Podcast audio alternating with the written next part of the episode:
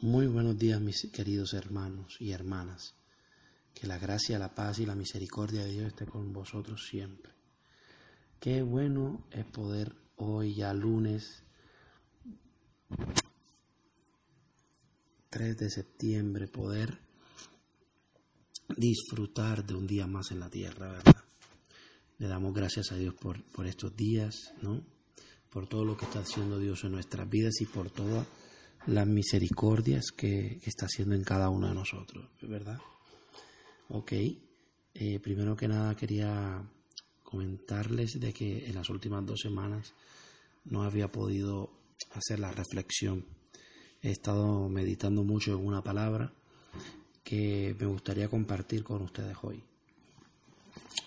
Eh, esta palabra está en el, en, en el libro de Hechos, capítulo 17, versículo 18 en adelante. Dice, y algunos filósofos de los epicúreos y de los estoicos disputaban con él, y unos decían, ¿qué querrá decir este palabrero? Y otros parece que es predicador de nuevos dioses, porque les predicaba el Evangelio de Jesús y de la resurrección. Y tomándole le trajeron al Areópago, diciendo, ¿podremos saber qué es esta nueva enseñanza de que hablas? Pues traes a nuestros oídos cosas extrañas. Queremos pues saber qué quiere decir esto. Porque todos los atenienses y los extranjeros residentes allí en ninguna otra cosa se interesaban, sino en decir o en oír algo nuevo. Entonces Pablo, puesto en pie en medio del areópago, dijo, varones atenienses, en todo observo que sois muy religiosos, porque pasando y mirando vuestros santuarios hallé también un altar en el cual estaba la inscripción al Dios no conocido, al que vosotros adoráis, pues sin conocerle es a quien yo os anuncio. Amén. Entonces era para recalcar un, un pasaje que hay en este, eh, en, esta, en, este, en, este, en, este, en este capítulo y es esta parte donde dice que en ninguna otra cosa se interesaban sino en decir o en oír algo nuevo. Mis queridos hermanos, o he estado analizando la situación de, de nuestras vidas, de, eh, del cristianismo en general, y es verdad, siempre estamos buscando algo nuevo que oír. Nos parecemos mucho a los atenienses, ¿verdad? Nos, nos parecemos mucho a que estamos tratando de escuchar cosas nuevas no me gusta esta iglesia porque no tiene esto, no me gusta porque tiene esto. Entonces nos convertimos en, en, pedir, no, yo quiero que mi iglesia, como que arme su iglesia paquete, por así decirlo, y, uno ve cómo, cómo, siempre uno está interesado en, en escuchar algo nuevo. Siempre que yo escucho a la gente, ah, no, eso ya yo lo sé, ah, no, que no sé qué. Entonces, llega un momento en que uno se pone a analizar la situación y uno dice, ¿hasta qué punto vamos a estar buscando cosas nuevas que nos interesan? Yo no he dicho en ningún momento que no busquemos la revelación de Dios, que son las revelaciones de Dios que son nuevas cada mañana y son las que nos ayudan y eso es una, son revelaciones personales. Pero dice que ellos estaban interesados sino en decir o en oír algo nuevo. Y escucharon a Pablo hablar del Evangelio. Era algo diferente, era algo nuevo, novedoso para la época, ¿no? Y, y sí, cuando el Evangelio llegó a nuestras vidas fue novedoso, ¿verdad? Pero aparte de ser novedoso, nosotros aprendemos todas las doctrinas, nosotros podemos aprender todo lo que Dios nos habla y cada día Dios nos va a impactar de una forma sobrenatural.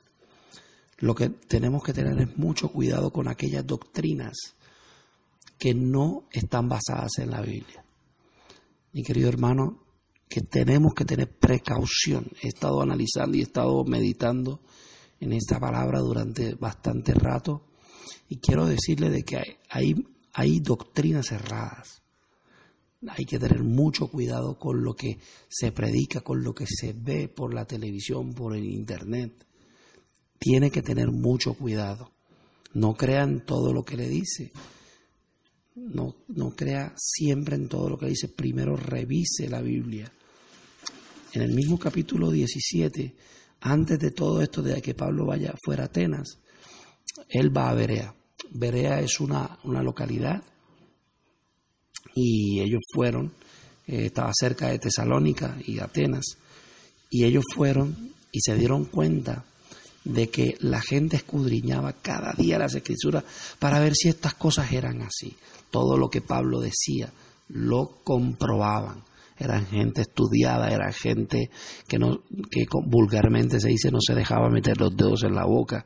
Era gente que, que estaba siempre, me gusta porque aparece en este mismo versículo, que recibieron la palabra con toda solicitud. Sí, escucharon a Pablo, escucharon la palabra, escucharon lo que tenían que decir.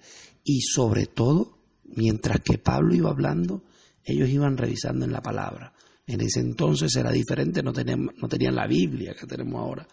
Pero mi consejo hoy, mis queridos hermanos, es cada vez que usted ve un video, cada vez que, que escuche algo por la radio, por la televisión mm, y, tenga dudas, ¿sí? Aunque no las tenga, también sería bueno revisarla a la luz de las escrituras. Si usted va a tomar una decisión, revise a la luz de las escrituras. Siempre es necesario revisar todo lo que nos dicen, incluso lo que nuestros líderes nos dicen. No poniendo en duda, no, porque no es, no es eso. Recuerde que los de Berea recibieron la palabra con toda solicitud, pero, pero, escudriñaban, dice, estudiaban. Eran personas que estudiaban, que buscaban en la palabra todo lo que ellos decían. A veces, a veces podemos equivocarnos. De pronto podemos decir algo que no está bien, ¿verdad? Nos equivocamos por aquí de razón, no intencionalmente. Y de pronto hay un error doctrinal, hay un error de contexto, de texto. Entonces, por eso es importante la lectura, mis queridos hermanos. Por eso es importante el saber predicar. Por eso es importante el, el conocer y tener el Espíritu Santo dentro de nosotros. Es reconocer de que sin Dios nada podemos y que a través de su palabra Dios nos habla y nos fortalece. Yo espero que esta meditación en el día de hoy sea de bendición para tu vida, sea de, sea de, de estímulo, de aliciente, de, de que te pueda, de, de que te puedas animar a estudiar la palabra de Dios. A Pablo le dijeron, ¿podemos saber qué es esta nueva enseñanza de que hablas? Y nosotros hemos conocido esta enseñanza de la cual Pablo habla. Nosotros por mucho tiempo hemos conocido la enseñanza de nuestro Padre Celestial, de nuestro amado Jesús, quien murió en la cruz eh, por nuestros pecados es, y resucitó. Esa es nuestra enseñanza. Entonces, mis queridos hermanos, todo lo que esté por fuera de la Biblia, cualquier cosa, cualquier doctrina, incluso cualquier mala interpretación de alguna de las doctrinas que ya reconocemos mundialmente en el cuerpo de Cristo, usted tiene que ponerlo a la luz de las Escrituras tiene que preguntarlo. Si tiene alguna duda, estamos para ayudarle. Estamos para...